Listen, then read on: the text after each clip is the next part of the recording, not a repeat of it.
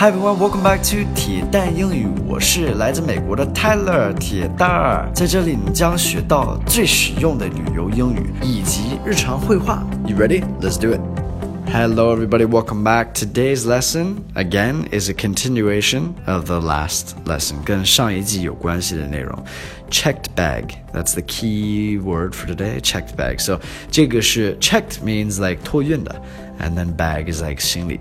alright 包，so 托运的行李 ，alright checked bag。And if you don't check your bag, then that's called a carry-on，就是自己呃拎着那样，就是自自带的那种包，呃不需要托运的就叫 carry-on。Alright, some American culture here. Bag or luggage? Which one do we say? Bag or luggage? We say both. Luggage 是比较正式的那样说法，感觉我感觉 we always say bags.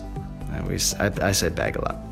If you do, if you go overweight uh, for your bags, you have to pay in America. So 你要是超重的话，呃，是有一个费用的，而且不便宜。So be aware of that and uh, know what weight before you go. You know, know the weight limits. Okay, let's get into today's dialogue and go from there.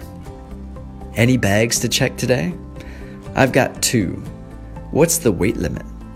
50 pounds per bag.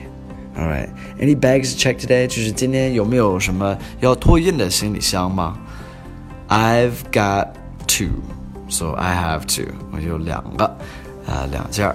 What's the weight limit? 这个是就是体重的那个线，就是最多能带着多少？他说 fifty pounds per bag，就一件儿，每一个行李箱最多是五十磅。all right, which is actually not very heavy. So be very careful. It's easy to go over this limit. I have gone over before and I've had to open up my bags and rearrange bags and all that stuff. It's not fun to do while you're in line at the airport. So, some key vocabulary today I've got check, weight, limit, pound, and per. Per is just like 每一个, right? 50 pounds per bag. Thank you guys for listening. Hope you guys learned something today. And I'll speak to you guys soon. All right. Take care. Peace.